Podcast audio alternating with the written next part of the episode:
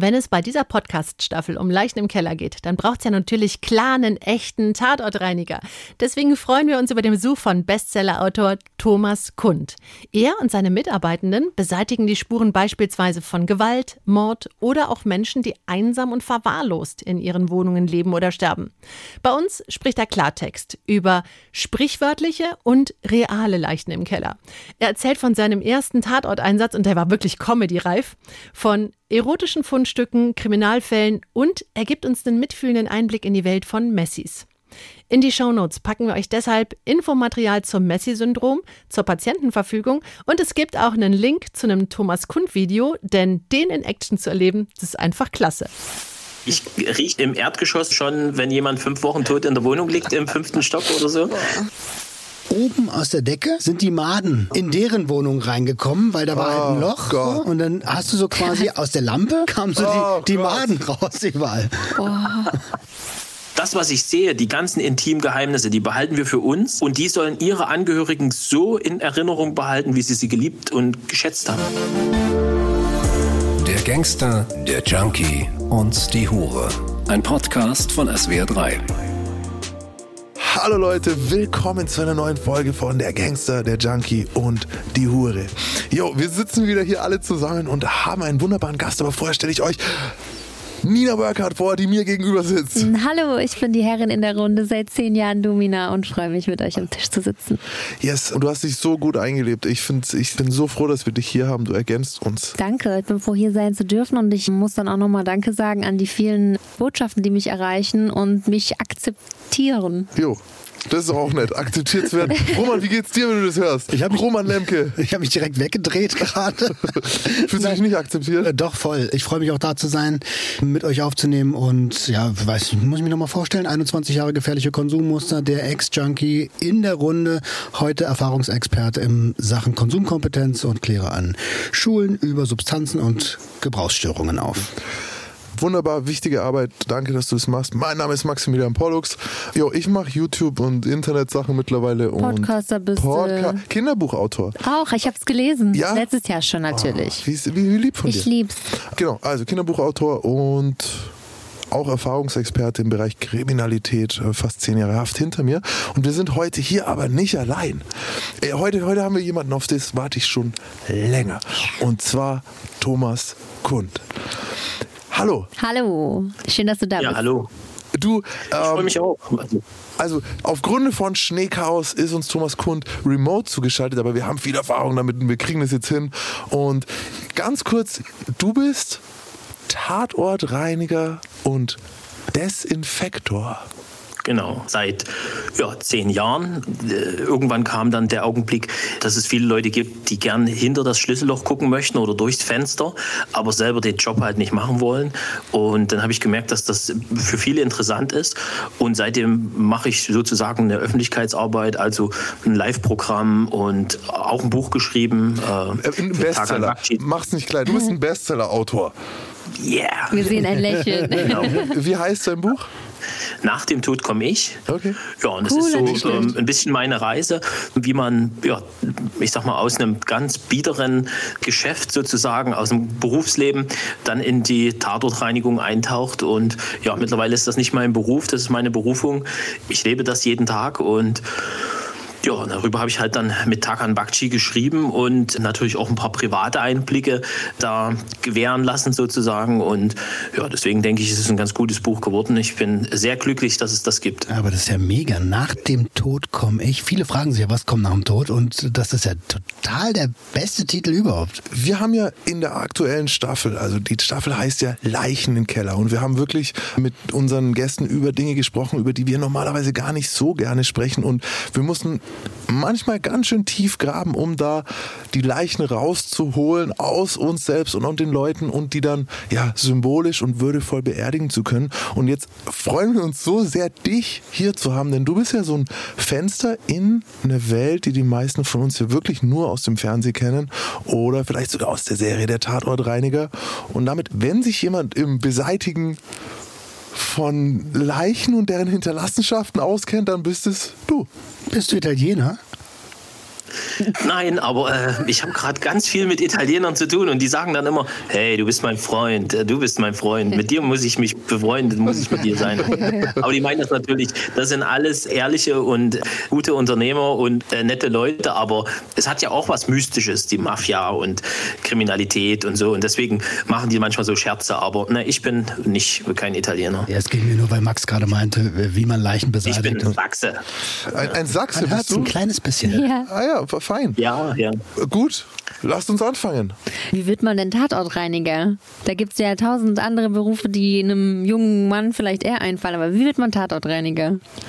Also ähm, ich wollte das auch nicht. Ähm, als Kind war mein Traumberuf Schäfer. Ich Oh. wollte Schäfer werden. Das war so irgendwie ein cooles Ding. Äh, dann natürlich irgendwann, ich denke, ich bin ganz redegewandt. Deswegen war die Verkäuferbranche natürlich irgendwo was für mich. Ich bin in der Finanzdienstleistung dann gelandet und wirklich viele, viele Jahre da äh, auch gearbeitet. Und ich interessiere mich für alles, was alt ist. Also alle, alles, was Geschichte hat und Antiquitäten und so. Und ich habe dann immer mal bei einer Haushaltsauflösung mitgemacht oder Freunde haben mich angerufen und haben gesagt, der Opa ist gestorben, da steht noch eine alte Kommode, komm doch mal vorbei. Und es gab einen, ja, ich sag mal, einen, einen legendären Grillabend und da hat ein Kripo-Beamter, den ich damals da kennengelernt hatte, zu mir gesagt, hey, wenn du kein Problem hast, in Häuser, in Wohnungen zu gehen, wo jemand gestorben ist, ja, dann mach doch Tatortreinigung. Da gibt's wenig und wir suchen qualifizierte Leute, die solche Jobs übernehmen. Das ist bestimmt interessant. Und ja, in dem Augenblick war es, äh, bin ich ganz, ganz ehrlich, war es so, dass ich gedacht habe, ja, wie geil ist das denn? Dann bist du der Erste in dieser Wohnung und dann siehst du wirklich die ganzen Schnäppchen. Das war so mein, mein Gedanke. Dann bin ich nach Hause gefahren und habe gegoogelt, was muss man eigentlich als Tatortreiniger können und habe festgestellt, so viel Ahnung musst du eigentlich nicht haben. Es gibt keine Perfekt. Grundvoraussetzungen, die man braucht. Und äh, ja, dann habe ich mir so ein Visitenkartenprogramm runtergeladen, habe Visitenkarten gedruckt, da stand drauf Thomas Kunde, Tatortreiniger, meine Handynummer dazu. So, und dann habe ich die verteilt und überall Werbung gemacht und dann ist gar nichts passiert. Null, also überhaupt nichts. Im Vertrieb war ich genial. Also ich habe die Werbung überall gemacht und so, aber es ist wirklich nichts passiert. Und dann ein halbes Jahr später hat bei uns im Büro, in der Firma, wo ich äh, ja gearbeitet habe, die Polizei angerufen und äh, unsere Sekretärin ist ans Telefon gegangen und da war einer dran und sagte, äh, Mordkommission, Kommissar Wiese, ich muss sofort Herrn Kund sprechen. Uiuiui. Und die ist mit zitternden Händen ist die zu mir ins Büro gekommen und hat gesagt, "Tho- Tho- Thomas, die, Mordkommission. und, und ich bin dann ans Telefon gegangen und der sagt, ja, du, du, du, du hast mir mal eine Karte gegeben, aber die habe ich nicht mehr, aber ich wusste, dass du hier in diesem Büro da arbeitest. Du, du bist doch Tatortreiniger. Und ich habe so, boah, äh, ja, ja, na klar. So, ich hatte ja null Ahnung eigentlich von dem Job. Und ja, äh, Schusswaffengebrauch, jede Menge Blut, Gehirn, ja, da musste ganz schnell kommen. Und ja, dann habe ich aufgelegt, er hat mir die Adresse gegeben, ich habe aufgelegt und das Einzige, was geklatscht hat in, in diesem Augenblick, waren meine Füße, weil ich, ich habe gedacht, ach du Scheiße, was machst du jetzt? Du hast ja null Ahnung. Ich bin aus dem Büro raus, Schweißperlen auf der Stirn. Die Sekretärin, die hat noch gesagt, Thomas und ich, ich melde mich später, ich, ich muss ganz schnell weg. Aber ist Die ist natürlich ins, ins Büro vom Chef und hat gesagt, die Mordkommission hat angerufen.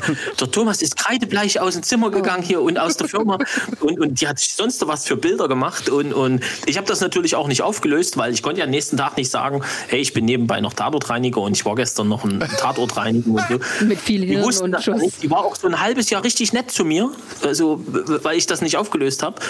Und dann bin ich ins Auto und, und habe halt überlegt, was, was kannst du jetzt machen? Was, was musst du jetzt machen? Also ich brauche erstmal, ich habe bei Schotti gesehen, der hat diese weißen Anzüge. Ich muss im Baumarkt fahren, ich muss so einen Anzug holen. Ja. Schotti ist aus der Serie, ne? Der Tatortreiniger. Ja, genau, genau. So, und was macht man denn äh, in einer absolut aussichtslosen Situation? Ich habe meine Mutti angerufen. Ich wollte es gerade sagen. Nein. habe meine Mutti angerufen, habe der gesagt, ne, du weißt doch, ich bin da jetzt auch Tatortreiniger und die haben jetzt angerufen und die, ich soll da Blut wegmachen. Und meine Mutter sagt, oh, kann ich da mitkommen? Das ist meine denk, Gott sei Assistentin. Dank, Gott sei Gott Dank. sei Dank, wenigstens einer, der weiß, wie man es auch macht. Ich habe tatsächlich nicht gesagt, hey, das ist meine Mutti, als wir dort waren. Wir waren pietätvoll, die wissen bis heute nicht, dass das unser erster Tatort war.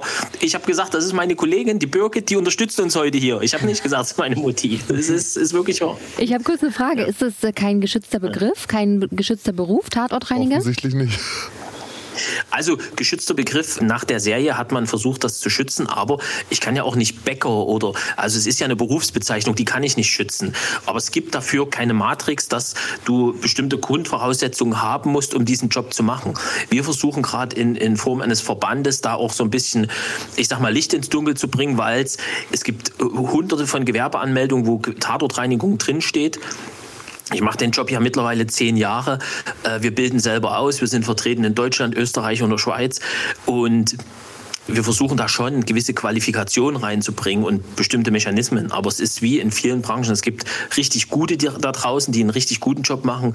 Und es gibt ein paar, die sind einfach katastrophal. Mhm. Mittlerweile bin ich Gutachter und Sachverständiger für Leichenfundorte. Also werde dann auch da direkt dazu gerufen. Und man sieht schon unglaublich viele Sachen. Nur damit wir das erste Szenario nochmal auflösen. Wie macht man denn Gehirn jetzt am besten weg? Ja, das habe ich in dem Augenblick auch nicht gewusst. Das ist, also äh, es sind ja dann nur äh, kleine Fetzen und sowas. Sowas wird halt mit äh, desinfiziert, gereinigt und entsorgt. Zum Beispiel wenn bestimmte, also größere Körperteile, Zähne, ähm, ein, ein, Finger, eine große Zehe, irgendwas da ist, dann bringen wir das dem Bestatter ja noch hinterher. Mhm. Ah. Ja, also dann, dann der Bestatter oder, oder wir fahren in die Rechtsmedizin und bringen das hin. Also der Job ist viel umfänglicher, als man glaubt. Also, also es ist nicht nur einfach auf Teufel komm raus äh, sauber machen, sondern es ist tatsächlich auch, weil das, was du ja gerade gesagt hast, ist ja hm, eine Form von Beweismittelsicherung. Ja, Spurensicherung, genau. Also die Spurensicherung ist dann schon da. Das ist auch immer so eine Frage. Ja, wie ist das als Tatortreiniger? Hast du schon mal einen Fall gelöst? Und es gibt auch ein paar Tatortreiniger, die sagen, ja, wenn und ich bin dann rein und ich habe einen Mörder gefasst und so, wo ich, wo ich sage, nein, das ist überhaupt nicht unser Job. Und die Spurensicherung, die ihren Job machen, die machen den auch richtig gut. Also Kripo-Beamten und Beamtinnen, die sind top und das ist nicht unser Job. Wir sind Spurenbeseitiger. Also wir achten darauf, dass es halt keine Spuren mehr gibt. Es gab letztens einen Artikel, da stand dann drin, ja, wie kann man den Leichengeruch beseitigen? Äh, und dann hat jemand geschrieben, äh, man muss Reiniger nehmen, der nach Himbeerkaugummi riecht. Wenn wir Leichengeruch beseitigen, dann darf die Wohnung danach nach gar nichts mehr riechen. Wenn ich in eine Wohnung reinkomme und es riecht nach Zitrusreiniger oder irgendwie blumig, nach Vanille, was weiß ich, dann hat jemand versucht ja jemand was zu überdecken. Mhm. Unser Job ist so zu sein, dass die Leute reingehen und sagen, nee, kann ich mir hier nicht vorstellen, dass hier irgendwas passiert ist. Mhm. Das ist spannend. Das ich hätte jetzt die Lavendelmottenkugeln von Oma irgendwo ab, äh, aufgehangen. Die haben gegen naja, alle ich eine eigene Duftfarbenserie und. Aber wie sieht jetzt so ein typischer Arbeitsalltag aus? Angenommen, es ist Montagmorgen. Wie startet deine Woche oder dein Tag? Also ich, stehe auf, bringe meistens meinen Sohn noch zur Schule. Vorbildlich.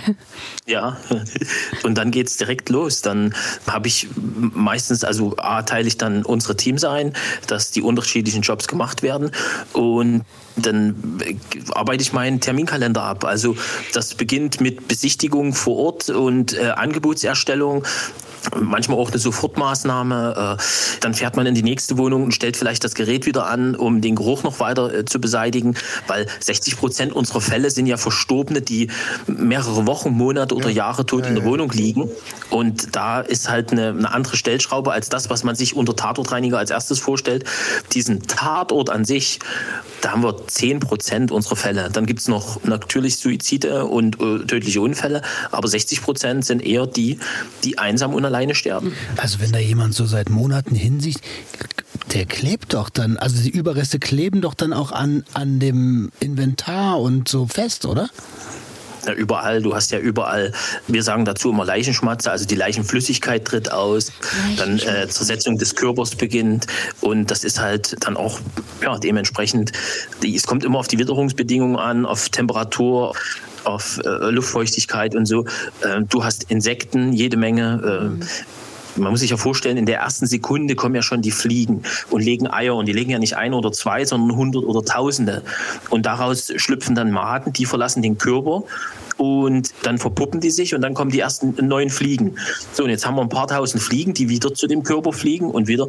Das heißt, wir haben ja manchmal einen Fliegenteppich von toten Fliegen in der Wohnung, der so zwei, drei Zentimeter hoch ist. Ah. Und jetzt kommt ein Augenblick, ihr werdet mich nie mehr vergessen. Jetzt schon. Ja. Und zwar, wenn man über so einen Fliegenteppich geht, das Geräusch ist genauso wie wenn man über frischen Schnee läuft und das so schön knirscht. oh, ich krieg Ey, und Gänsehaut. die Leute lieben dieses Geräusch mit dem Schnee bis Ja. jetzt. Weiß und Bis clean ist, ja. Und ich erzähle das immer ähm, im, auch im Live-Programm und dann kriege ich total romantische Mails, weil die sagen, hey Thomas, ich musste an dich denken, es hat geschneit und also Der frische Schnee Das ist ja voll cool. Wenn es mal nicht schneit, dann rufen wir dich an. Dann mache ich das Geräusch und schick's euch. Perfekt. Ich hätte noch zwei Fragen. Okay. Einmal die Frage, du sagtest eben, Angebotserstellung ist Teil deines Arbeitsablaufs. Ähm, Wie viel Zeit liegt denn zwischen der Angebotserstellung und dann auch wirklich der Tatortreinigung? Weil ich kann mir vorstellen, dass da jetzt nicht unbedingt so viel Zeit vergehen darf. Also es kommt natürlich darauf an, wenn wir einen, einen richtigen Tatort haben, dann ist das meistens, wir geben das telefonisch ab und beginnen sofort mit der Maßnahme oder wir beginnen auch sehr häufig mit den Erstmaßnahmen. Aber es sind ja, wie gesagt, 60 Prozent Fälle mit einer langen Liegezeit. Und dort ist es ja so, dort muss mitunter die ganze Wohnung geräumt werden. Wir müssen die komplette Wohnung reinigen, wir müssen desinfizieren, wir müssen Schädlingsbekämpfung machen. Dann sind es sehr häufig Messi-Wohnungen, da reden wir über trockene oder feuchte Messis. Da gibt es einen riesen Unterschied. Und Was ist, was ist der Unterschied? Also was sind trockene Messis? Ein trockener Messi, der auch eine hohe Verwahrlosung hat, aber der ein Jäger und Sammler ist. Also die Leute sind, die, die, die heben alles auf. Also heute zum Beispiel habe ich ein Paket fotografiert, das sind so Plastikdosen gewesen und die Dame, die hat die Brillentücher aufgemacht, diese Brillenputztücher in diesen Alufoliepackungen, sage ich jetzt mal, und hat jede Verpackung einzeln aufgehoben und hat das aber mit, das entfernte obere Stück war in der einen Dose und die anderen Tütchen waren in der anderen Dose. Also die heben einfach alles auf und sammeln alles. Und ein feuchter Messi ist, häufig sind das, ich sag mal zum Beispiel Konsumenten, Alkoholiker, also alkoholkranke Menschen und die, die einfach anfangen zu verwahrlosen. Also man gibt sich ja ein Stück weit auf und ich denke mal, da wirst du vielleicht auch was dazu sagen können.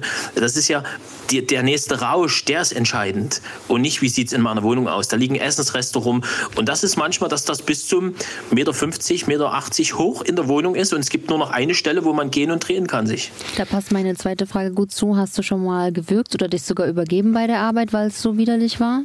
Übergeben habe ich mich selbst noch nie. Ich habe aber schon in meinem Leben sehr, sehr viele Polizisten kotzen sehen, aber auch andere. Also der Klassiker ist, wenn wir zum Beispiel Dreharbeiten haben, irgendein Kamerateam begleitet uns und der Kameramann hat es eigentlich am schwierigsten. Der fokussiert den Moment und kriegt dann den Geruch ab. Gerade wo, wenn man auch noch Maske auf hat. Also wenn man sich mal übergeben muss und hat so eine Maske auf, absetzen ganz schnell. Das ist total eklig, wenn man das nicht schafft. Ja, Kenne ich noch von der Bundeswehr. ABC-Alarm, wenn du da die, Ja.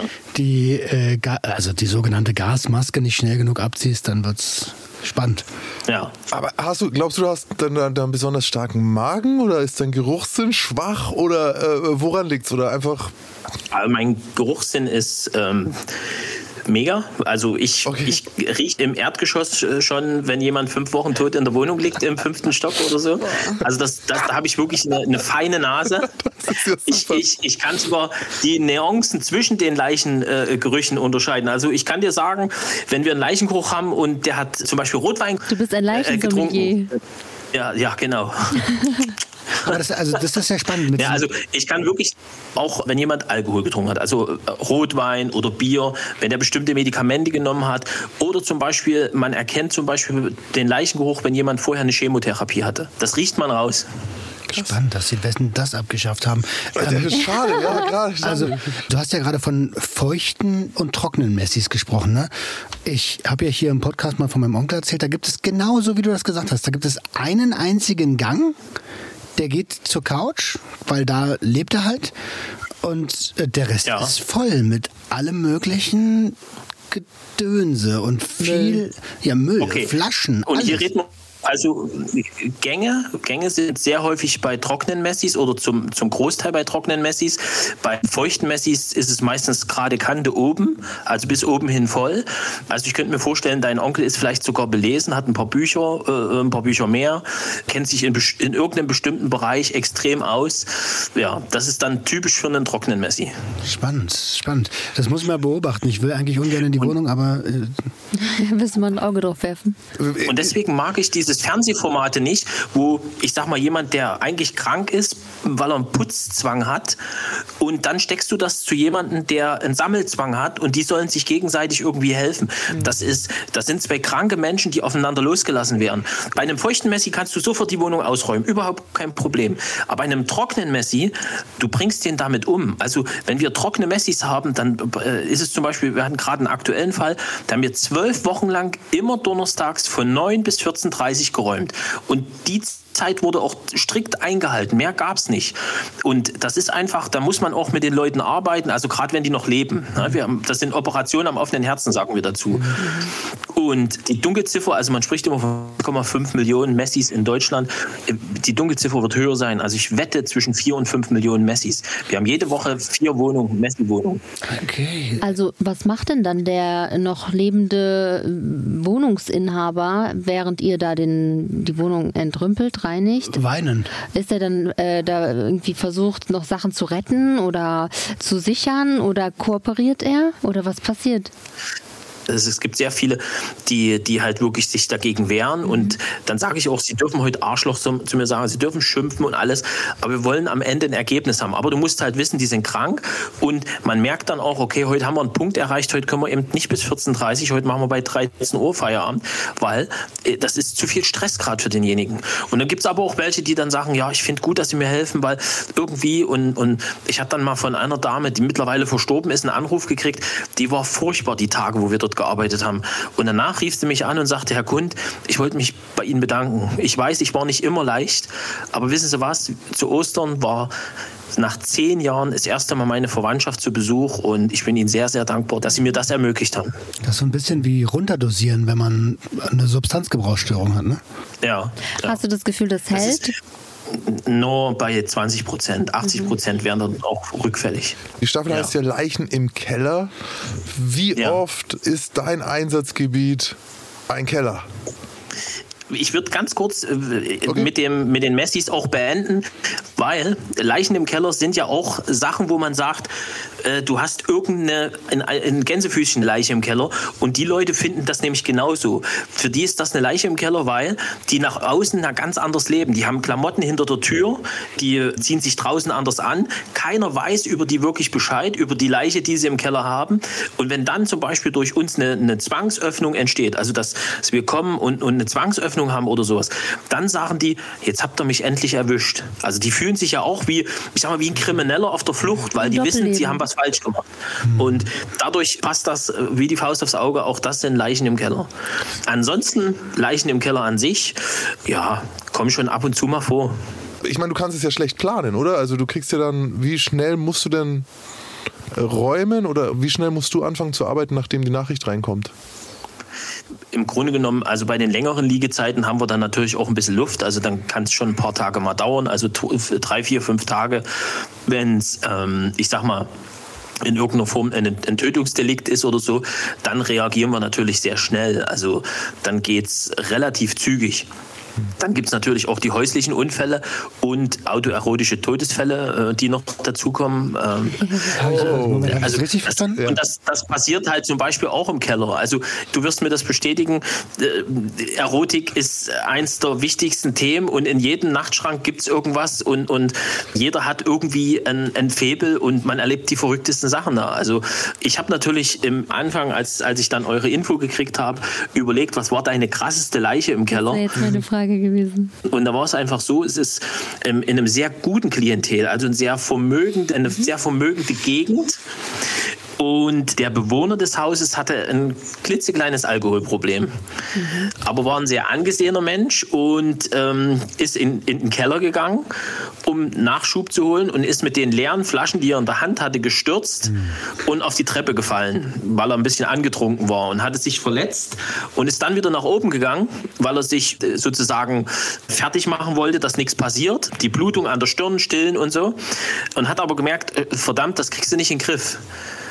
Und aus dem Grund äh, wollte er dann den Krankenwagen rufen und wollte aber erst unten die Glasscherben von dem Schnaps und dem Bier wegräumen, damit die das nicht sehen, dass da das Zeug auf der Treppe liegt. Und ist auf seinem eigenen Blut ausgerutscht und nochmal gestürzt und lag dann tot im Keller und ist nach vier Tagen gefunden worden. Ähm, das war so, wo du sagst einfach, hey, krasse Leiche im Keller. Boah, das ist auch ein, ein schwieriger Tatort auch. Als Polizist denkst du dann so, äh, okay, was? Weil du den Blutfleck, okay, darauf ist er ausgerutscht. Ja, also ja. das dauert eine Zeit lang. Du siehst das- vor allen Dingen Blut oben, der Ja. ist mit Blut nach oben gelaufen, Ja, der ja. hat an der Tür angefasst, dort sind Fingerabdrücke da und das. Und dann, dann denkst du einfach, was ist hier passiert? das zu also, rekonstruieren dauert einen Moment. Ja. Aber das ist krass, also es erinnert mich gerade, weil du gesagt hast, Erotik ist ein großes Thema. Ingmar Stadelmann hatte mal gesagt in einem seiner Programme, dass jemand einen Fetisch hatte, wo er eine Maske aufgesetzt hat und eine Scheibe Schalblettenkäse vor, vor Mund und Nase. Ja, ja, der war in und Hamburg. da dran ist der erstickt. Das war ein Hamburger. Und, und ist dann also, ist dann halt an seinem eigenen Fetisch an der Heizung, An der an, der, an der Scheibe Käse gestorben. Und, und jetzt stell dir mal vor, du bist der Beamte, der das den Eltern mitteilen muss. Was sagst du- denn da? Das lässt du weg. Ja.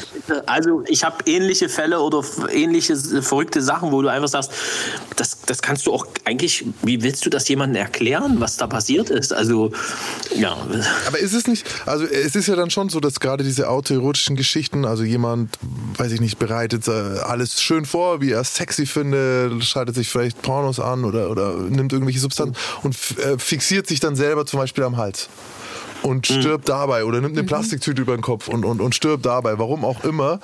Ja, Also ich denke mal, das ist gar nicht mal so selten, wie, glaube ich, die Leute denken, oder? ja, ja. Und es ist auch, ich sag mal, dann auch, wo du dann sagst, Scheiße, den kenne ich aus dem Fernsehen. Weißt du, so dieses- Also bloß mal als Beispiel, ich bin da natürlich diskret, aber wo du, wo du einfach dann manchmal denkst, ey, wie, was, was ist denn hier passiert? Oder, also es heißt ja autoerotische Selbsttötungsunfälle. Und äh, da war es so, das war jemand, der hatte Taucheranzüge und hat sich Brüste in diese Taucheranzüge reingesteckt und hatte diesen Erlebnisbereich unten freigeschnitten. In Erlebnisbereich auch tolles Wort. Ja, und hat in diesem Taucheranzug einen Hitzeschlag bekommen und ist verstorben. Also mit einem Lächeln von uns gegangen, aber ja. Oh Mann, ey, das ist. Das Und das ist ja natürlich auch irgendwie so die Anschlussfrage. Also dann kommst du dann und jetzt siehst du ja sozusagen die, die, die Einrichtung und die Besitztümer dieser, dieser Leute. Ja. Ähm, kannst du uns da ein bisschen abholen, was, was schon, weil du kommst ja eigentlich vom Entrümpeln. Du hast ja ursprünglich hast du ja mal gesagt, so, ja, ja, es interessiert mich ja eh, also hast du sowieso ein Auge. Und jetzt, Ja. äh, also, weiß ich nicht, was, was hast magst du du denn da schon eigentlich fragen, ob du mal was eingesteckt hast? Nein, nicht eingestellt. Äh, Davon gehe ich aus. Nein, Spaß. Aber hast du, hast du schon mal, hast du schon, ah, schon mal eine Real Doll gefunden? Schon mal. Äh, Also ich, das, das war ähm, tatsächlich in dieser Taucheranzugwohnung. Also wir geben den Wohnungen sehr häufig Namen. Das war die Taucheranzugwohnung. Dort war es so, dass ich zum Abschluss, nachdem wir alles vernebelt haben, habe ich nochmal kontrolliert, ob wo, wo noch Insekten sind und so. Und ich mache den Kleiderschrank auf und mich guckt jemand an. Da bin ich erst mal rausgerannt, weil ich tierisch erschrocken bin und habe dann gedacht, eine Leiche, aber gelächelt und das und bin dann wieder hochgekommen und da saß äh, so eine Real Doll im Kleiderschrank drin und hat mich wirklich so schön von der Seite angeguckt. Da, da machst du dir in die Hose vor Schreck. Das ist äh, Ja. Das glaube ich. Ähm, vernebelt, du hast gerade vernebelt gesagt.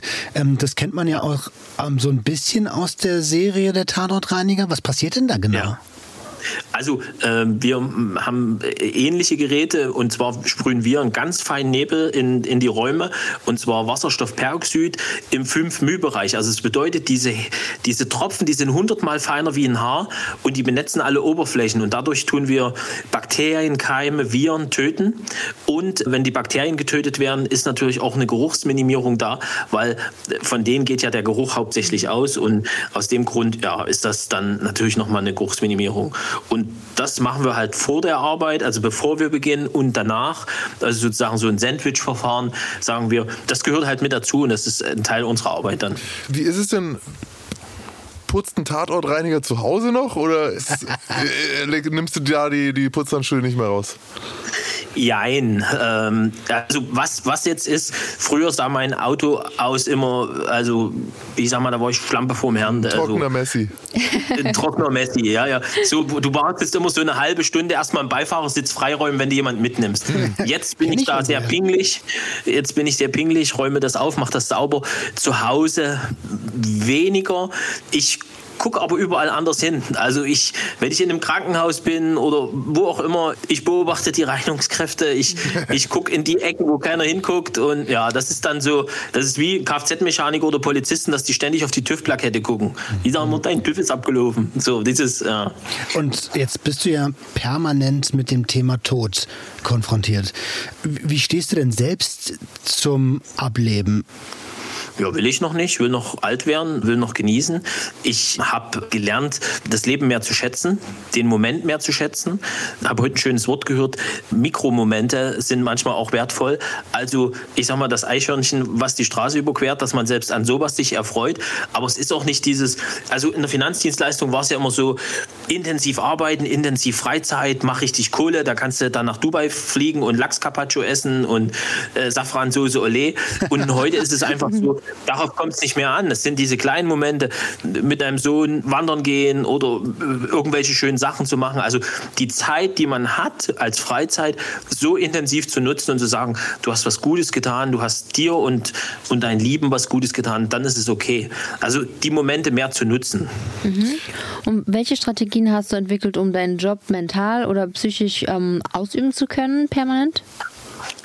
Also zum einen glaube ich einfach, ich bin ein sehr lebensbejahender Mensch. Merkt man. Äh, das ist, das ist wichtig für den Job. Wenn du das nicht hast und, und bist vielleicht so ein Pessimist, dann solltest du den Job nicht machen. Mhm. Auch wenn, wenn man Leute, also viele denken ja, Mensch, das ist ein cooler Job und dann sagen sie, ja, ich bin drüber, aber ich hatte mal Depression und das, dann ist der Job nicht für dich, weil wir treffen Menschen in verwundbaren Augenblicken. Wir sehen Schicksale, die, die man sich nicht vorstellen kann, was da alles passiert. Und dann sollte man den Job einfach, da muss, muss man selber sich ehrlich sein und Sachen, dann geht's nicht. Ich habe natürlich einen großen Vorteil jetzt noch zusätzlich. A, kann ich permanent über den Job reden. Mhm. Das tut ja auch gut. Das ist auch eine Art der Verarbeitung. Ich bin auf der Bühne. Ich habe ein Buch geschrieben. Also auch das ist ja zum Rausreden sozusagen ganz gut. Mhm. Und ich mache eins. Ich verabschiede mich beim Tatort immer. Also ich sage immer, mhm ich habe heute hier sauber gemacht. Ähm, das ist mein Job. Ich bin Tatortreiniger. Ich wünsche Ihnen eine gute Reise. Machen Sie es gut. Ich sage auch nicht auf Wiedersehen, weil ich will die ja nicht wiedersehen. Und ganz wichtig ist dann, dass dort keiner antwortet, ja, danke, tschüss, bis zum nächsten Mal, weil das wäre dann gruselig. äh, aber ansonsten, ja, dann verabschiede ich mich und dann habe ich da so ein bisschen eine Grenze aufgebaut, mhm. dass du über den einen oder anderen Fall manchmal dann im Nachgang noch nachdenkst und dass dich das mal beschäftigt. Das ist völlig okay. Musstest du schon mal Hilfe in Anspruch nehmen? Also nee, bis jetzt noch, bis jetzt äh, Gott sei Dank noch nicht ja, ich gehe relativ gut damit um. Weil ich, ich, ich stelle mir schon vor, der Unterschied jetzt, klar, es ist schlimm, gerade wenn Leute dann länger liegen, weil dann könnte man drüber nachdenken, okay, hey, warum hat sich so lange niemand um diesen Menschen gekümmert, so lange gesorgt, ihn niemand vermisst? Das wäre da eher so die Herangehensweise, wie man wahrscheinlich Sorgen hat. Aber gerade bei Tötungsdelikten oder weiß ich nicht, wie oft dann vielleicht sogar mal irgendwas ist, wo Kinder involviert waren oder Leute, die von denen man jetzt noch gar nicht Kinder erwartet, dass furchtbar, ja. ja. Also wenn ich mir jetzt also vorstelle, dass um es Kinder ein Kinderzimmer ist, zum sexuelle Sachen geht, dann sitze ich heulend im Auto. Also das kann ich euch sagen. Da, da fahre ich heulend heim, weil ich das, das muss raus. Also dann, dann renne ich eine Stunde, gehe ich joggen durch den Wald, auch heulend, weil das werde ich nicht anders los. Ähm, das stelle ich mir grad, Ansonsten ist es so, muss man ja eins sehen, wenn du, wenn du zum Beispiel diese Schicksale siehst, dass jemand lange äh, in der Wohnung war, hm. tot, mhm. nicht aufgefunden ist, dann sehe ich es eher als Herausforderung, als Aufgabe, über genau diese Themen zu informieren. Und das ist zum Beispiel ein Thema bei der Show, bei der letzten Tour, dass ich darüber, über Einsamkeit, über Einsamkeit, dass sie krank macht, dass ich darüber berichte. Wir haben ja mit PTK ein ziemlich cooles Lied rausgebracht, Unsichtbar. PTK? Ähm, da, genau, genau. Und, und das, das Lied ist mega. Und da geht es auch um dieses Thema. Also von daher, ja, das, man kann das eher als Herausforderung ansehen, dass man sagt, da hast du die Bestimmung, du hast da was zu tun. Und bei Mord und Totschlag, also als du vor uns gesagt hast, dass du ein paar Jahre im, im Knast gewesen bist, mein erstes Erlebnis war, dass ich zu einem Mörder ins Gefängnis bin mhm. und habe mit dem, weil der nicht mehr raus darf, anschließende Sicherheitsverwahrung und habe mit dem die Auflösung seines Haushalts besprochen und, mhm. und muss dem erklären, ja, ich löse jetzt ihren Haushalt auf, ich muss mich um das alles kümmern. Du bist dann mit ihm in, in einem Raum, besprichst das, du weißt, was der getan hat und dir sitzt aber jemand eigentlich ganz Normales gegenüber und äh, das, das also das war für mich zum Beispiel so das erste Mal eine extrem krasse Erfahrung. Und dann habe ich mich verabschiedet und habe gesagt, so machen Sie es gut und bin zur Tür gegangen. Ja, aber die geht ja nicht auf, die ist ja zu. Nee. Du musst ja klingeln und musst sagen, hey, können Sie bitte kommen, ich will jetzt gehen. Und so, da habe ich das erste Mal gemerkt, okay, das ist schon beschissen Knast. Also, oh ja. Ja, das, also das, das, das, war zum Beispiel auch eine Erfahrung, die hätte ich sonst nie gehabt. Also ich bin da so dankbar für den Job und für das, was ich da erlebe. Also das ist schon. Also da kommen wir ja auch gerade, wir haben alle so ein bisschen dieses Bild von, weiß ich nicht, jetzt tatsächlich, ich habe auf deinem Instagram-Profil auch ein bisschen geschaut, so ne, von der, weiß ich nicht, der Wohnung mit der Eckbank und äh, so der, der, das Klassische, dass da jemand irgendwie äh, verstorben ist. Aber was gab es denn für skurrile Orte, an denen du reinigen musstest? eine Eventhalle, unten drunter haben die Leute gefeiert und oben drüber lag jemand 14 Tage tot im Dachgeschoss. Oh, okay. Ja. Und irgendeiner so, ey, sag mal, ist das der Salat, der so riecht? Wird, wird Zeit, dass auf nee, wieder geraucht ich werden Ich stelle mir immer vor, du bist da unten, du hast deinen Trink in der Hand, du bist am Feiern, am, am Tanzen und äh, es tropft irgendwie und oh. du kriegst vielleicht so einen Tropfen in dein Glas und hey, so. Ja, da ja. gibt es ja äh, den, den Eliza Lamb-Fall im Cecil Hotel in, in L.A., wo sie in den Wassertank äh, gestiegen ist und die Leiche dann in dem Wassertank lag, der das Haus versorgt hat hat. Und, und verseucht alle hat, Anwohner haben mit diesem Wasser geduscht, getrunken. Und bei manchen kam eine dicke, zähflüssige Flüssigkeit raus, uh. bei anderen nur irgendwie hat sie übel gerochen. Ja, ja, das ist. Unschön. Ich war mit Taka auf Buchreise, also auf Vorstellung, Buchvorstellung. Und wir sitzen zusammen im Auto und ich kriege einen Anruf und da sagt er, hat er mir dann ein Hausverwalter gesagt, Thomas, das und das ist passiert, kannst du kommen? Und ich so, ich habe heute Abend einen Auftritt mit Tarkan äh, ich kann heute nicht kommen. Ich würde aber morgen früh dann um sieben da sein. Also bin ich äh, nachts bei Zeiten aufgestanden. Ich habe sogar vom Hotel noch ein kleines Picknickpaket gekriegt für den, für den Nachhauseweg. Bin dann dahin gefahren und war um sieben dann äh, vor Ort. Und da ist Folgendes passiert. Die Frau hat am Heizungsrohr immer das rostige Wasser abgewischt und hat sich auch beschwert, dass da Wasserrost also so an der Heizung runterlief. Und irgendwann war dann sogar wie so eine Art Blase oben an der Decke. Da war die Raufasertapete Tapete wie so eine kleine Blase. Und da hat sie diese rostige Brühe noch ins Gesicht bekommen. Und dann hat sie wirklich sich wütend bei der Hausverwaltung beschwert. Und der Hausverwalter ist dann hingefahren, weil er sagt, das kann ich mir nicht vorstellen. Wir sehen doch, dass Druck auf der Leitung ist und so. Was soll denn das sein? Und ist dann hingefahren. Und als er in ihre Wohnung reingegangen ist und sie ihm das zeigen wollte im Schlafzimmer, hat er schon den Geruch wahrgenommen und wusste sofort, oben drüber ist jemand verstorben und die Leichenflüssigkeit ist bei ihr an dem Heizungsrohr oh runtergelaufen. Gott. Und die hat das ins Gesicht gekriegt. Oh und ich dachte, Gott. um Himmels Willen, oh Gott, oh Gott. Bei, bei, Freunden von mir ist, also die haben sowieso ein Seuchenjahr. Anfang des Jahres hat der Nachbar einfach tot in der, in der Wohnung gelegen und oben aus der Decke sind die Maden in deren Wohnung reingekommen, weil da war oh, halt ein oh Loch. Gott. So, und dann hast du so quasi aus der Lampe kamen so oh, die, die Maden raus überall. Oh. Also bei mir fünfte Etage und unten in der zweiten Etage, also fünfte Etage ist jemand verstorben und in der zweiten Etage kamen die Maden aus der Steckdose raus. Ach du Scheiße. Das ist ja, aber ja, wenn du dir vorstellst, dass der Boden zwei, drei Zentimeter hoch mit Fliegen ist, wie viel. Also man kann sich, glaube ich, gar das nicht Ausmaß. vorstellen. Es gibt ja Videos, wo man das mal sehen kann. Findest du, es müsste mehr darüber berichtet werden, was eigentlich mit uns passiert, wenn das Leben aus unserem Körper geht? Oder ist es okay, dass da keiner drüber redet, groß? Also in, in, Deutschland ist es ja ein extremes Tabuthema, über solche Sachen zu reden, Bestattungsvorsorge, was passiert dann mit dem Körper, wie sieht das aus? Also die Leute sind ja auch nicht bereit, selber äh, bestimmte Sachen zu klären. Also dass man einfach sagt, okay, ich habe so und so viele Kinder oder so und so viele Erben, ich mache jetzt mal ein Testament oder bereite das mal vor. Viele haben darauf ja nicht mal Bock. Mhm. Ich war jetzt äh, das erste Mal wirklich auf einer großen Reise. Ich war auf dem Kilimanjaro und ich habe mir vorher wirklich in die Hosen gemacht, weil ich natürlich einen unheimlichen Respekt vor dieser Herausforderung hatte. Und ich habe eine Patientenverfügung gemacht, ich habe ein Testament geschrieben. Mir ist das erste Mal auch selber bewusst gewesen, okay, du hast hier eine gewisse Verantwortung, du musst das vorher klären. Und das ist schon komisch, wenn du schreibst, ja, und äh, die teure Anrichte, die kriegt der und das kriegt jener und mein Geld äh, soll mein Sohn. Äh, und also so diese, boah, das war schon, das ist schon komisch, darüber zu reden. Ich gerne mal in die Habt Runde fragen, Jungs. Testament? Ja. Genau, genau. Jungs. Ich Also, ja, ich habe eine Patientenverfügung. Letztes Jahr ist mein Vater verstorben, äh, der auch eine sehr umfassende Patientenverfügung hat äh, und habe gesehen, wie schnell die ausgehebelt wurde, dadurch, dass er einer OP zugestimmt hat, als sie gesagt haben, wir müssen notoperieren. Und äh, als er dann da zugestimmt hat, hat er damit die Patientenverfügung außer Kraft gesetzt und wurde dann doch mit lebensverlängernden Maßnahmen am Leben erhalten, obwohl er das zuvor eigentlich in der Patientenverfügung abgelehnt hat. Also das ist recht tricky. Trotzdem macht es natürlich den Angehörigen leichter, weil irgendwann werdet ihr gefragt, egal wie lang es dauert. Deswegen Patientenverfügung ja. Testament habe ich nicht, weil ich sterbe doch nicht. Niemals. Ja, Das ist, doch, das ist ja, ich brauche das. Ich, erstens, ich, außerdem habe ich nichts zum Hinterlassen. Bluff. Ja, aber genau, aber das ist so, dieses, ich will nicht über den Tod reden, weil ich sterbe ja nicht. Aber bei Ich der habe ein Patientenverfügung ist es einfach. Ist es ja auch Caesar wichtig, dass du den, diese Entscheidung deinen Angehörigen abnimmst, weil die haben es so schon schwer in der, in der Lebenssituation und dann sollen die entscheiden, deine Maschine wird abgestellt oder nicht. Und wenn du das in deiner Patientenverfügung schon festgehalten hast, dann ist es für die natürlich leichter. Jeder sagt doch, ja, quälen soll er sich nicht, dann schalt mal ab. Aber diese Entscheidung für deinen lieben Angehörigen zu treffen, ist, ist mega schwer.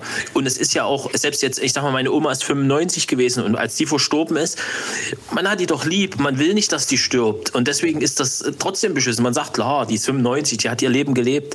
Aber wenn ich das entscheiden müsste, und, äh, dann würde ich sagen, nee, dann lassen Sie die Maschine mal an. Vielleicht gibt es nächste Woche noch irgendeine Erfindung und dann ist alles wieder gut. Ja, Genau, das die stimmt schon. Hoffnung. Das ist schon, das ist schon krass.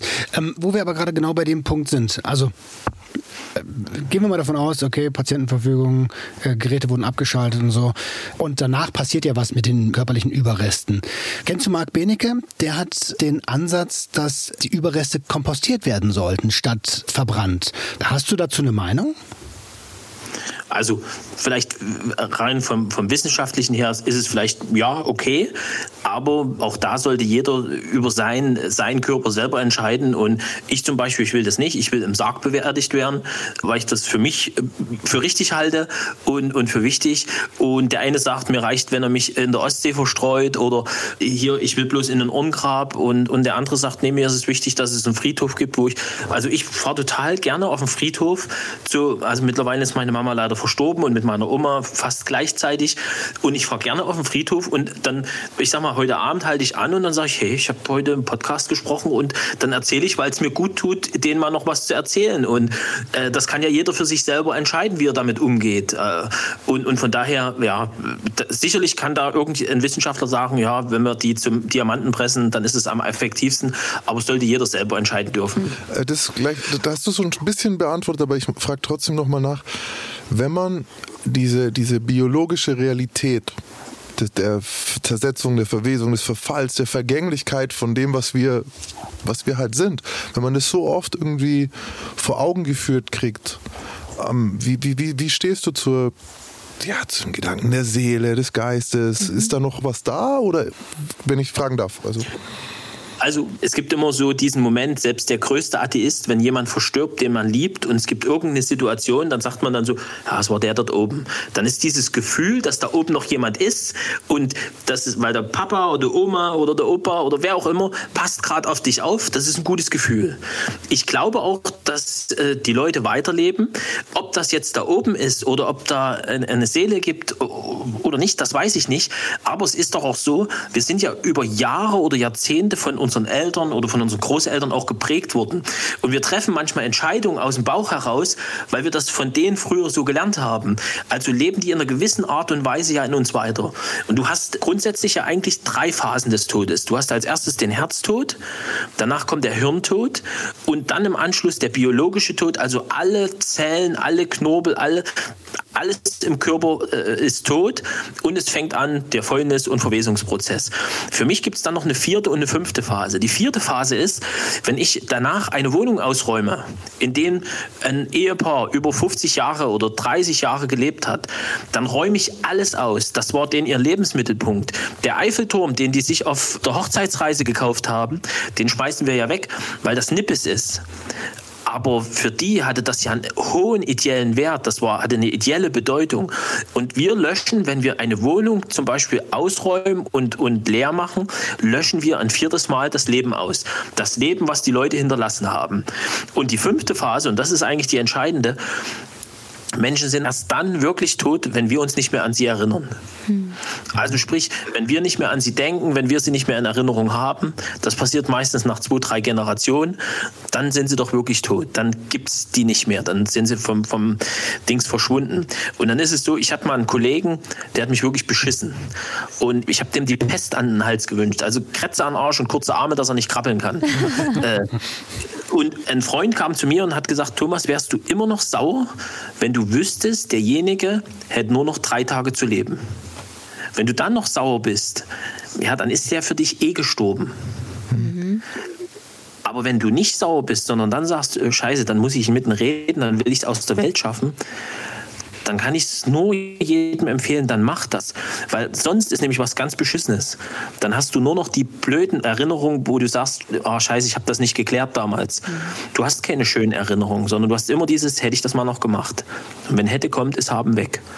Von daher ist es wichtig, manchmal äh, sich die Frage zu stellen, und das mache ich mittlerweile ganz oft, dass ich dann einfach sage, wärst du sauer oder kriegst du es geklärt? Also heißt es schon, dass dir deine jetzige Arbeit im Sinne von Memento Mori, also diese, dass man eben stirbt, dass dir das vielleicht bewusster geworden ist, als es früher mal war? Na, dass das Leben halt vergänglich ist. Mhm. Dadurch ist es so wertvoll. Das, wir haben eine gewisse Zeit, die wir hier verbringen können und wo wir was draus machen können. Und jeder für sich selber bestimmt, was er macht. Der Junkie, der sagt, ich konsumiere und geht dann vielleicht sogar fahrlässig mit seinem Leben um und merkt dann erst kurz davor, scheiße, ich habe hab Scheiße gebaut, ich habe mein Leben verschenkt. Genauso ist es bei einem Raucher. Irgendwann kommt, ich sag mal als Beispiel Lungenkrebs und dann sagt man, oh, ich hätte eher aufhören müssen mit Rauchen. Mhm. Und für mich ist es halt wertvoller. Ich bin vielleicht auch bei manchen Bereichen, wo man sagt, Mensch, da musst du mehr auf dich und deine Gesundheit achten. Und später wird es mir vielleicht mal dann, dass ich sage, hättest du mal gemacht, aber wenn hätte, kommt es haben weg. Also das Leben ist wertvoll und wir sollten das genießen, so, solange wie wir es haben. Das ist mir bewusster denn je, ich glaub, weil ich jeden Tag die krassesten Sachen sehe. Ich glaube, wichtig ist halt, dass, also man, man kann das ja alles machen, ne? man kann ja konsumieren, man kann ja rauchen, man kann übermäßig Sport machen, man kann äh, sich zu Tode arbeiten. Wichtig ist, glaube ich, dass man mit der Entscheidung, die man dann trifft als Individuum, auch leben kann. Und wenn man das eben nicht kann, dann muss man was ändern. Ja, oder mit den Konsequenzen halt leben, genau. Also ich weiß jetzt zumindest auch, warum du 150.000 Abonnenten hast auf Insta und so. Also du wirst bald einen mehr haben. Mhm. Äh, ich, zwei, ich, zwei drei, drei ich mhm. folgen dir jetzt auch. Trotzdem möchte ich nochmal vielleicht auch was, was mir ganz am Anfang, weil als du angefangen hast, dass du hier, dass dich eigentlich die Sachen interessieren, also muss ich jetzt so einen Klassiker fragen, nämlich, was ist denn das krasseste oder das geilste, was du da schon mal gefunden hast? Was sind denn schräge Dinge, mhm. die man in Wohnungen findet? War schon mal, war schon mal die Bundeslade dabei? Der das Schatz, den wir alle suchen. Ich sitze äh, manchmal äh, im Keller im Bernsteinzimmer bei mir, genau. trinke aus dem Heiligen Kral Bier und denkst, kannst du keinem erzählen. Mein Schatz. naja, also die großen Schätze bleiben aus. Wir arbeiten natürlich auch jetzt mittlerweile für Nachlassverwalter und machen Nachlasssicherung und so weiter. Also sprich, wenn du das machst, um dich zu bereichern, dann ist es der falsche Job. Der größte Fund, den ich hatte, ist, dass ich selber herausgefunden habe, dass man sich manchmal von ein paar Sachen trennen muss im Leben mhm. und nicht alles äh, haben und behalten kann.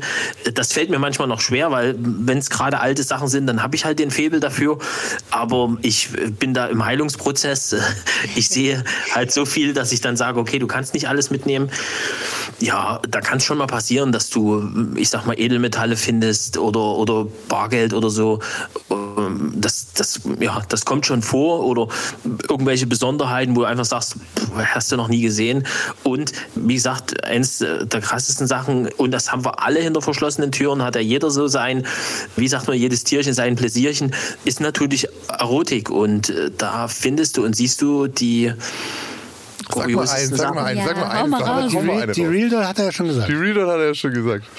Na, also, hast du konkret warte, gefragt. Es gab, es gab einen, einen, Fall, fünfte Etage, jemand ist verstorben im Schlafzimmer und lag vielleicht so vier Wochen. Und wir haben die Grobschmutzreinigung gemacht und dann musste die ganze Wohnung aufgelöst werden, gereinigt werden. Und fünfte Etage ist halt immer so Tatortreinigerparterre. Also die extremen Sachen, wo viel ist und so, ist immer, Tatort, ist immer fünfte Etage kein Fahrstuhl. Und ein Kollege von mir hat diesen Fernseher runtergetragen, eine richtig große Röhre noch. Ihr kennt diese Videokassettenhüllen, die aussehen wie Bücher, diese, diese Plastikhüllen. Äh, davon waren Hunderte da, also Tausende, also zig von diesen Dingern. Und ein Kollege kommt zu mir und sagt, äh, Thomas, komm schnell ins Schlafzimmer, komm mal schnell ins Schlafzimmer. Und das ist immer cool, weil dann, äh, guck mal hier, äh, und dann findest du äh, Riesendildos oder was auch immer. Also jeder hat ja, kann ja jeder haben. Also da sage ich auch, jeder soll seine Sexualität ausleben, wie er möchte, solange er niemanden zwingt, niemanden Schaden zufügt, äh, ohne dass die es wollen. Das muss man natürlich auch dazu sagen. Und Kinder und Tiere sind tabu. Punkt. Du hast alles perfekt gesagt. Ja. Also, ja, Fetish World, jawohl. Ja, also ich äh, bin in diese in dieses Schlafzimmer gegangen und da war so ein riesengroßer aus den 70er Jahre, äh, Jahren äh, so ein riesengroßer Holzkleiderschrank und diese zwei Mitteltüren, die man aufmacht, da hängen ja dann immer die Jacken und die Mäntel drin und so und dort waren Böden eingezogen, Holzböden. Und der Kollege sagt, Thomas, was ist das? Und ich habe äh, Michael, das sind Einweggräser und da ist Kacke drin. Herzlich ja, ja, willkommen. Und er, ja, ja, aber warum? Und ich sage, guck mal, hier steht 17.03.2014 Bettina. Der hat das gesammelt.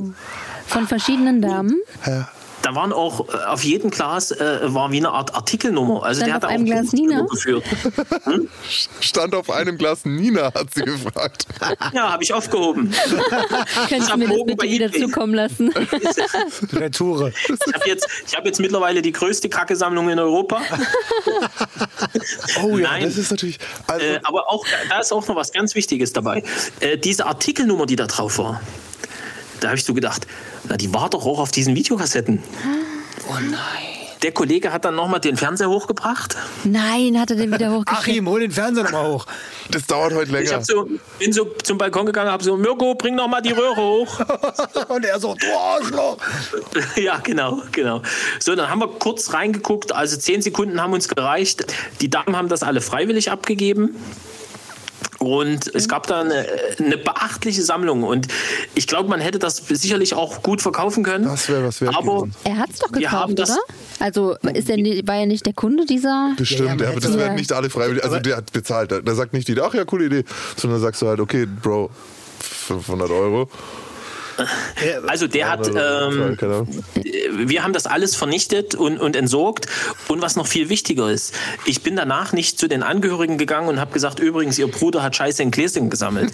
Weil, das ist ganz wichtig, mein Job ist nicht, den Leuten das Bild ihrer Angehörigen zu zerstören. Das, was ich sehe, die ganzen Intimgeheimnisse, die behalten wir für uns und die sollen ihre Angehörigen so in Erinnerung behalten, wie sie sie geliebt und geschätzt haben. Ja. Also aus dem Grund wären solche Sachen nie, würde ich denen dann nie sagen. Und es wäre auch echt nett, wenn ihr es nicht weiter erzählt. Machen wir nicht. Mirko, mach dir keine Sorgen. Bleibt alles hier. Nina, Nina hat noch ein paar Fragen zur Codesammlung. Ja, zur Codesammlung. Und zwar ähm, waren denn alle Codeproben, wenn wir die jetzt mal so nennen wollen, ähm, äh, ungefähr gleich alt? Oder weil das ver vergammelt ja auch irgendwann, auch wenn das im Glas ist. Aber ähm, hast du da schon pelzige Proben entdeckt oder waren die alle eher gleich? Es war, frisch? also es, es war über 15 Jahre, äh, würde ich ungefähr einschätzen. Und also es war auch wirklich richtig gut zugemacht. Also es waren so Einweggläser und die waren auch wirklich gut verschlossen. Er hat die aber auch halt regelmäßig aufgemacht, weil mal dran schnuppern und Genau. äh, ist ja Das interessiert mich Das ist ein tatsächlich. guter am meisten. Jahrgang. Tatsächlich äh, frage ich mich, warum er denn nur mal dran schnuppert und es dann wieder hinstellt. Oder vielleicht guckt er sich den Film dazu an, die Sequenz, die klar. Apfelsequenz ähm, und schnuppert dann dran, geht nochmal in den Moment rein. Aber in meiner Erfahrung wollen die meisten damit schon auch Kontakt haben. Also mehr als nur dran schnuppern, sondern auch entweder mal probieren oder sich damit einschmieren und so. Das, Das ist Ich, ich, es kann natürlich sein, dass er einfach diese Videos sich angeschaut hat und hat gesagt, boah, guck mal, ich habe hier das, Ja, das ist das gute Stück. Also das kann natürlich. wenn, wenn ich jetzt die ganze Zeit, ich kann mir vorstellen, wenn ich jetzt die ganze Zeit dem ausgesetzt bin und ich kann es sogar nachvollziehen, weil ich mehrfach Hausdurchsuchungen hatte und äh, äh, nach den Hausdurchsuchungen auch oft meinen eigenen Platz nicht mehr betreten konnte, weil ich ja verhaftet war und man, da hast du deine Wohnung dementsprechend, bist du vorbereitet? Mm. Ich weiß nicht, wie ich fragen soll. Bist du vorbereitet, dass wenn dir was passiert, dass es nicht zu hart für die Tatortreiniger wird? Nee. hast du extra, hast du sie ihnen extra sogar, schwer gemacht? Ich habe sogar kleine Geschenke hinterlassen. Ich habe sogar kleine Geschenke hinterlassen. In so einer Glas ich habe das Spiel komplett ruiniert. Hier ist, hier ist ein, das Zimmer ist für die Tatortreiniger, so weißt du? Tobt euch aus. Ja. Und hier ist aber ein Fufi auch in einem Glas. Aber Voll. Neben der Kacke.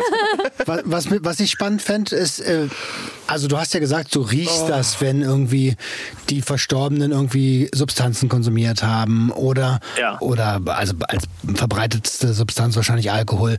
Ähm, gibt, es, gibt es Wohnungen, wo noch Konsumutensilien liegen, äh, Substanzen selbst da sind? Gibt es sowas? Äh, Ja, also äh, Substanzen, ich sag mal, da, äh, große Tüten voll Gras, äh, Pillen mit kleinen Gesichtern drauf. Äh, also alles das, das gibt's natürlich auch. Diebesgut in, in riesigen Mengen oder Fahrzeugpapiere und, und sowas, die dann, wo man dann, das geht man natürlich, da arbeitet man mit der Polizei natürlich zusammen.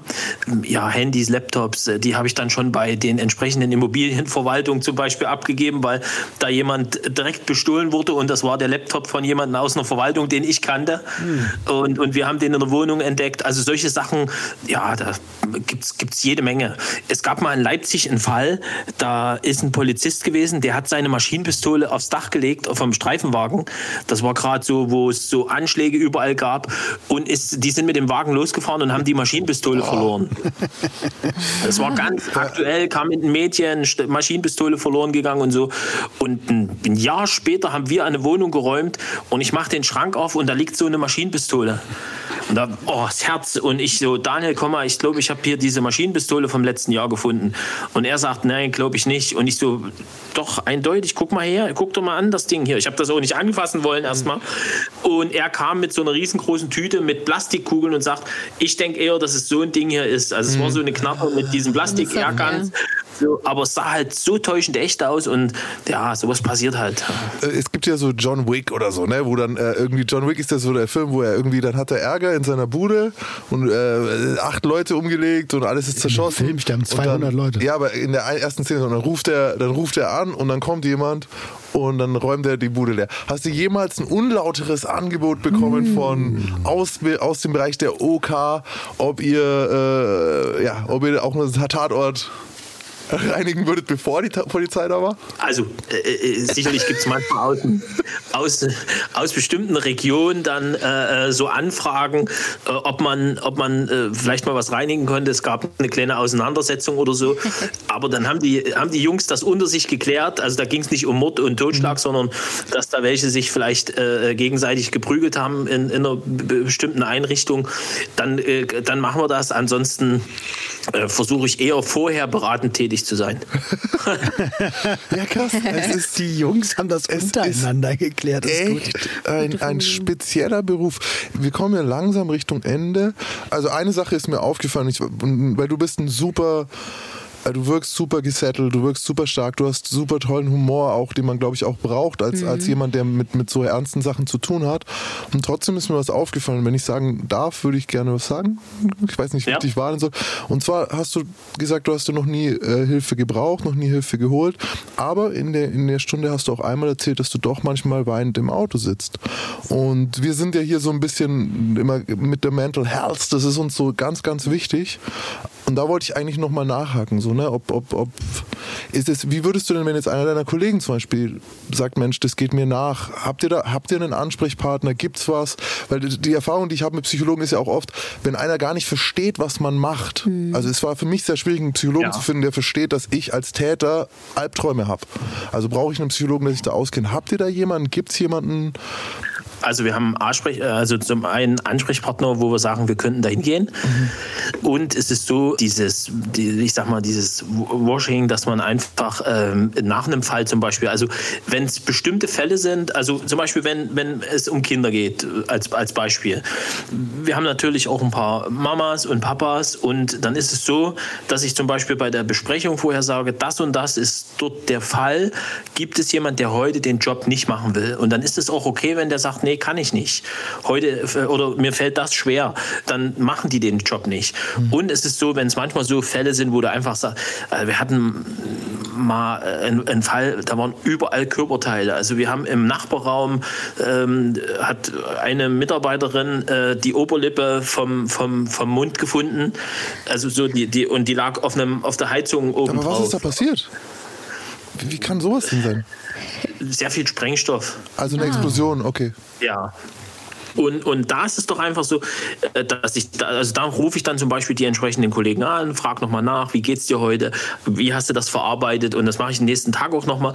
Und die Mitarbeiter sind auch untereinander geschult, so auf, auf den anderen zu achten. Also wenn die dann im Team sitzen und es ist eigentlich so, dass, dass derjenige eigentlich immer plappert und an dem Tag plappert er gar nicht, dann wird es irgendeinen Grund haben und dann fragen wir halt nach oder die rufen mich auch nochmal an, sagen, Mensch, heute war der aber komisch drauf oder so und dann kann man da nochmal nachhaken.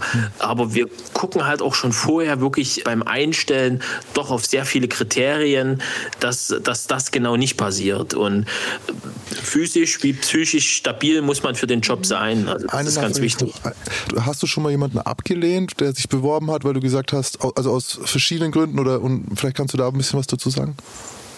Also ähm, zum einen abgelehnt oder wir mussten uns dann auch mal von, von einem Mitarbeiter trennen, weil wir im Nachgang, äh, ich sag mal, im Einstellungsgespräch hat er einfach zwei Sachen weggelassen, die, die explizit nachgefragt waren und äh, ja, dann ist es ganz schnell aber ans Tageslicht gekommen und wenn du zum Beispiel in engen Räumen ein Problem hast und wir müssen mit dem Fahrstuhl in die 16. Etage fahren, das geht auf Dauer nicht gut. Und wenn du dann unter einer Atemschutzmaske ähm, bist und, und äh, musst da drei, vier Stunden arbeiten und du hast ein Problem mit Enge, dann, dann bist du für den Job halt nicht geeignet. Und äh, dann muss man, viele wollen den Job machen, weil der ja so, so, so eine gewisse Mystik hat, aber man muss halt wirklich sich selber auch ein paar Sachen hinterfragen und sagen, kann ich es oder kann ich es nicht. Jetzt haben wir ganz viel ja. von externen Leichen gehört und wir versuchen natürlich auch immer ein bisschen rauszukitzeln. Was würdest du als deine eigene größte Leiche im Keller bezeichnen? Hast du überhaupt eine? Nee, meine sind alle äh, auf dem Dachboden. Ja, ich, ich, glaube, jeder hat so seine Leichen im Keller. Also äh, das sind ja zum Beispiel, ich habe immer noch einen Antiquitätenfimmel und es gibt ein paar Sachen und ich habe mein, meiner Familie auch gesagt, wenn mir was passiert und ihr holt hier einen Trödeltrupp her und die verscheuern mein Zeug im Fernsehen, dann werfe ich Blitze und Donner runter und äh, dann bin ich extrem wütend. Ja, dann, dann, dann bin ich echt sauer und ja, so klar hat jeder so seine seine Leichen im Keller. Und wenn wir bei diesen Antiquitäten bleiben und es gibt ein einziges Objekt, was du dir wünschen dürftest, was wäre das, das Objekt der Begierde? Also, äh, wenn man groß denkt, dann eine, ich sag mal, eine sehr alte Immobilie, ein kleines Schloss. Äh, mhm. Es muss aber kein Schloss, es könnte auch, ja, ein altes Gutshaus. Also sowas wäre nochmal so eine Herausforderung für mich, ähm, die, ich, die ich mir groß denke. Ja, und beim Kleinen, ähm, da haben wir noch mittel, äh, mittlere Stufe. Es gibt so einen 190er Mercedes, so mit großen fetten Radkasten äh, links und rechts. ja, das sowas wäre natürlich, wobei ich habe einen Trabant Kübel, äh, also ich bin schon äh, da auch und man kann am Ende eh nur ein Auto fahren. Ja, und ansonsten bin ich eigentlich, ich habe jeden Nippes, den man sich vorstellen kann. Ich hätte noch eine letzte Frage. Ah, das, es gibt noch was. Ein, ein Lilliput. Ein äh, Lilliput, das war ein, ein, ein, äh, Kinderfahrzeug. Das hat vorne zwei Räder, hinten ein Rad und so ein Lenkrad. Also wenn ich das irgendwo noch mal kriege, dann wäre ich äh, echt glücklich. Das würde ich mir irgendwo hinstellen als Erinnerung. Gut, dann habt ihr es gehört, Leute. Wenn ihr das äh, habt, dann stellt es euch bitte neben den Ort, an dem ihr sterbt. Dann kommt der Thomas und holt es dann ab. Ähm, ein Schildchen dran, das ist für Thomas. Jetzt, genau. Mit deiner ganzen Erfahrung, wo in welchem Raum oder an welchem Ort wird am meisten gestorben? Ähm, als erstes glaube ich äh, im Flur. Verdammt. Weil die Leute weil die Leute zum Beispiel merken, oh, es geht mir nicht gut, äh, ich muss mich vielleicht übergeben oder so und gehen Richtung Bad und stürzen dann. Mhm. Dann ist es häufig so, dass zum Beispiel Messis, egal ob trocken oder feucht, es gibt in den Wohnungen keine Stelle mehr, wo man liegen kann. Nur die, wo die Tür zum, nach draußen auf und zu geht, die ist noch ein bisschen geräumig. Deswegen schlafen die sehr häufig dort und versterben auch dort. Also würde ich sagen, die meisten im Flur und danach auf der Couch. Also Leute, ihr habt gehört, wenn ihr ihr lange leben wollt, dann meidet eure Couch und den Flur benutzt ihr auch nicht mehr. Benutzt das Fenster ab jetzt, wenn ihr rein und rauskommen wollt. Egal in welchem Stock ihr Egal, lebt. das klingt sicher. Ey, Ja. ich bin mega happy. Also wir können auch noch drei Stunden weiterreden. Absolut toll. Runde Folge, ich finde echt Job. so Schönen Dank. interessant. Absolut. Du sprichst auch darüber, als wäre es nicht nur ein Job, sondern wirklich deine Berufung. Hast du vor, das bis zur Rente zu machen? Ja, vielleicht ein paar Tage eher wär aber okay. insgesamt würde ich, ja, ähm, vermutlich, wenn man dann so begeistert ist und den Job so lange macht, dann zieht man es irgendwie eh ewig durch und versucht immer noch äh, da up to date zu sein.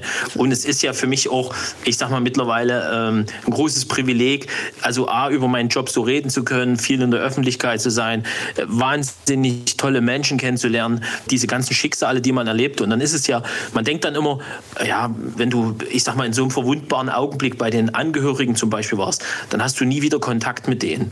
Und dann kriegst du Weihnachten Plätzchen geschickt oder die äh, äh, schicken eine Weihnachtskarte und die denken nach fünf, sechs Jahren immer noch an dich, wo du einfach denkst, da musst du ja irgendwo einen Augenblick gehabt haben, wo die gesagt haben, oh, der ist nett, der ist sympathisch. Und das ist natürlich auch ein schöneres. Manchmal, wie der Künstler eben seinen Applaus, ist das natürlich was ganz Tolles. Es ist ja, du bist in einer extrem schwierigen Ausnahmesituation bei den Menschen. Und ich mag ganz arg, deswegen bin ich, glaube ich, auch so begeistert. Ich mag ganz arg, wenn diese Menschen, die in solchen Situationen eben Ansprechpartner sind, die man sich nicht aussuchen kann meistens, sondern die dann einfach da sind, wenn die äh, das ausstrahlen, was du gerade ausstrahlst. Menschlichkeit. Menschlichkeit, aber auch eine Sicherheit. vielen Dank. Auch eine Sicherheit, auch eine Souverän. Souveränität. Äh, Wir haben auch heute schon über Integrität geredet, dass uns das wichtig ist. Das sind alles Gefühle, die ich jetzt von dir gespiegelt, also bekommen habe. Und das ist äh, ganz, ganz wichtig. Ja. Vielleicht auch nochmal zu dem Punkt, den du eben ansprachst bezüglich psychischer Gesundheit.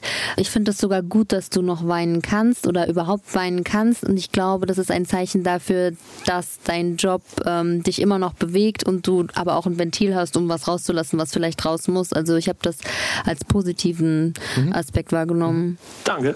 In diesem Sinne, wirklich vielen Dank für dich. Vielen Dank, dass du den Job machst. Thomas Kund, Tatortreiniger. Folgt dem Mann auf Instagram. Schreibt uns, wenn ihr Anregungen habt, an. gj.swr3.de. Und wo findet man dich auf Instagram? Sag nochmal bitte deinen Namen. Thomas Kund, ein echter Tatortreiniger. Ein Auch echter da Tatortreiniger. ein echter Tatortreiniger, nicht der echte oder so. Ich nehme mich da selber nicht so ernst. Ich bin einer von vielen und es gibt viele, die den Job gut machen. Ja, und ähm, ich freue mich, wer mir folgt. Äh, Gut. Super. Mach's gut. Danke fürs dabei sein. euch auch schöne Zeit. Ciao, ciao. Der Gangster, der Junkie und die Hure. Ein Podcast von SWR3.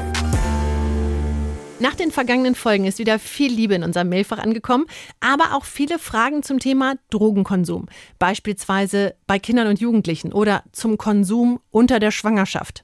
Darum erstellen wir euch dazu einen Factsheet mit allen von euch abgefragten Infos. Die Seite findet ihr auf swr3.de und wer den Direktlink haben möchte, der kann mich nochmal anschreiben unter gj.swr3.de. Und dann hattet ihr auch noch ein paar Zusatzinfos, die haben wir hier von unseren Profisprechern für euch einlesen lassen. Kurz noch eine Nachricht an alle. Ihr dürft Diagnosen von Fachkräften hinterfragen. Ich wurde so lange als Borderlinerin therapiert und es hat mir ab einem gewissen Punkt einfach nicht mehr geholfen. Nach einem Jahr ausgiebiger Selbstrecherche war ich mir sicher, dass ich auf dem Autismus-Spektrum bin. Seit circa einem halben Jahr bin ich auch diagnostiziert und es ergibt vieles einfach mehr Sinn. Und erst durch die Diagnose habe ich gelernt, dass ich in der Therapie nicht versagt habe, sondern dass es einfach nicht die richtige Therapie war.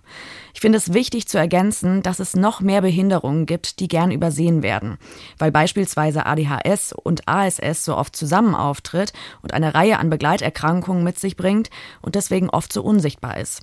Es brauchen zwar nicht alle Personen eine Diagnose, aber die, die Leidensdruck und das Gefühl haben, nicht passend zu sein, sollten versuchen, eine zu bekommen. Diagnosen können sich übrigens auch verändern, weil die Forschung weiter ist.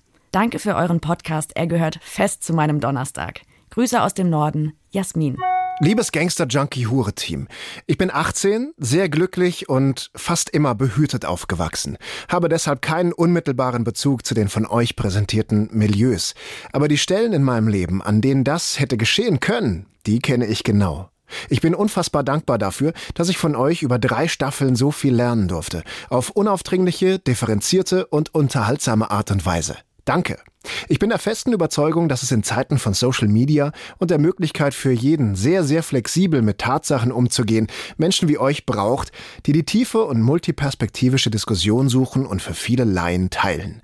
Darum danke an das gesamte Team und all die tollen Gäste, die ihr habt und durch die ihr auch Menschen eine Stimme gebt, die sonst nicht gehört werden oder nicht selbst für sich sprechen können oder wollen. Weiter so. Liebe Grüße, Louis. Und wir freuen uns natürlich auch, wenn ihr uns einfach eine Sprachnachricht schickt. So hat Carmen das gemacht. Hallo. Ähm, zuerst einmal vielen, vielen Dank für euren Podcast. Ähm, ich muss mich da dem ganzen positiven Feedback einfach anschließen und finde es auch super, dass ihr so offen und ehrlich auch über Psychotherapie sprecht und sie damit auch ein Stück weit eben normalisiert und entstigmatisiert, was super, super wichtig ist. Ähm, zum Thema Psychotherapie wollte ich noch was loswerden. Und zwar kommt die Verhaltenstherapie bei euch manchmal gar nicht so gut weg. Also es sind zum Beispiel so Sachen gefallen wie Verhaltenstherapie wäre bei ähm, Störungsbilder wie Persönlichkeitsstörungen, Traumafolgestörungen oder ähnlichen Geschichten nicht so gut geeignet. Und ich wollte einfach nur anmerken, dass dem gar nicht so ist. Also es gibt zumindest aus Seiten der Psychotherapieforschung ganz klar Belege, dass auch in den Bereichen Verhaltenstherapie sehr wirksam sein kann und gibt da auch ganz super ähm, Behandlungsansätze in die Richtung, die äh, bei manchen Sachen wie zum Beispiel der Borderline-Persönlichkeitsstörung sogar eher zu den Therapieverfahren der Wahl zählen. Genau. Mir ist es deswegen wichtig, das anzumerken, weil es ohnehin super schwer ist, einen Therapeuten zu finden.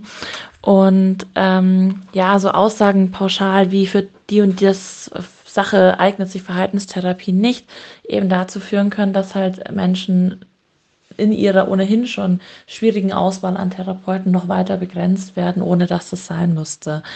Das Aller, Allerwichtigste ist, dass man sich wohlfühlt beim Therapeuten, dass man den irgendwie mag. Und dann würde ich tatsächlich die Therapieschule, aus der der mal kommt oder von der der irgendwann mal eine Approbationsprüfung abgelegt hat, tatsächlich eher einklammern. Genau, danke.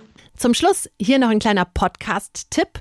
Schreiben und Schreddern mit Marc-Uwe Kling. Den kennt ihr vielleicht als Autor der Känguru-Geschichten und des Neinhorns. In diesem Podcast spricht er mit seinen Gästen übers, na klar, Schreiben. Beispielsweise, wie sie beim Schreiben entscheiden, was bleibt und was wird geschreddert. Zwischendrin gibt es in jeder Folge lustige Kurzgeschichten, Lieder, Comics oder Auszüge aus Romanen. Es geht um Timing, Twists, Perspektiven, Punchlines, die finale Fassung und den berühmten Flow. Von dem habt ihr bei uns bei GJH ja auch schon viel gehört. Schreiben und Schreddern gibt es ab sofort in der ARD Audiothek und überall, wo es Podcasts gibt.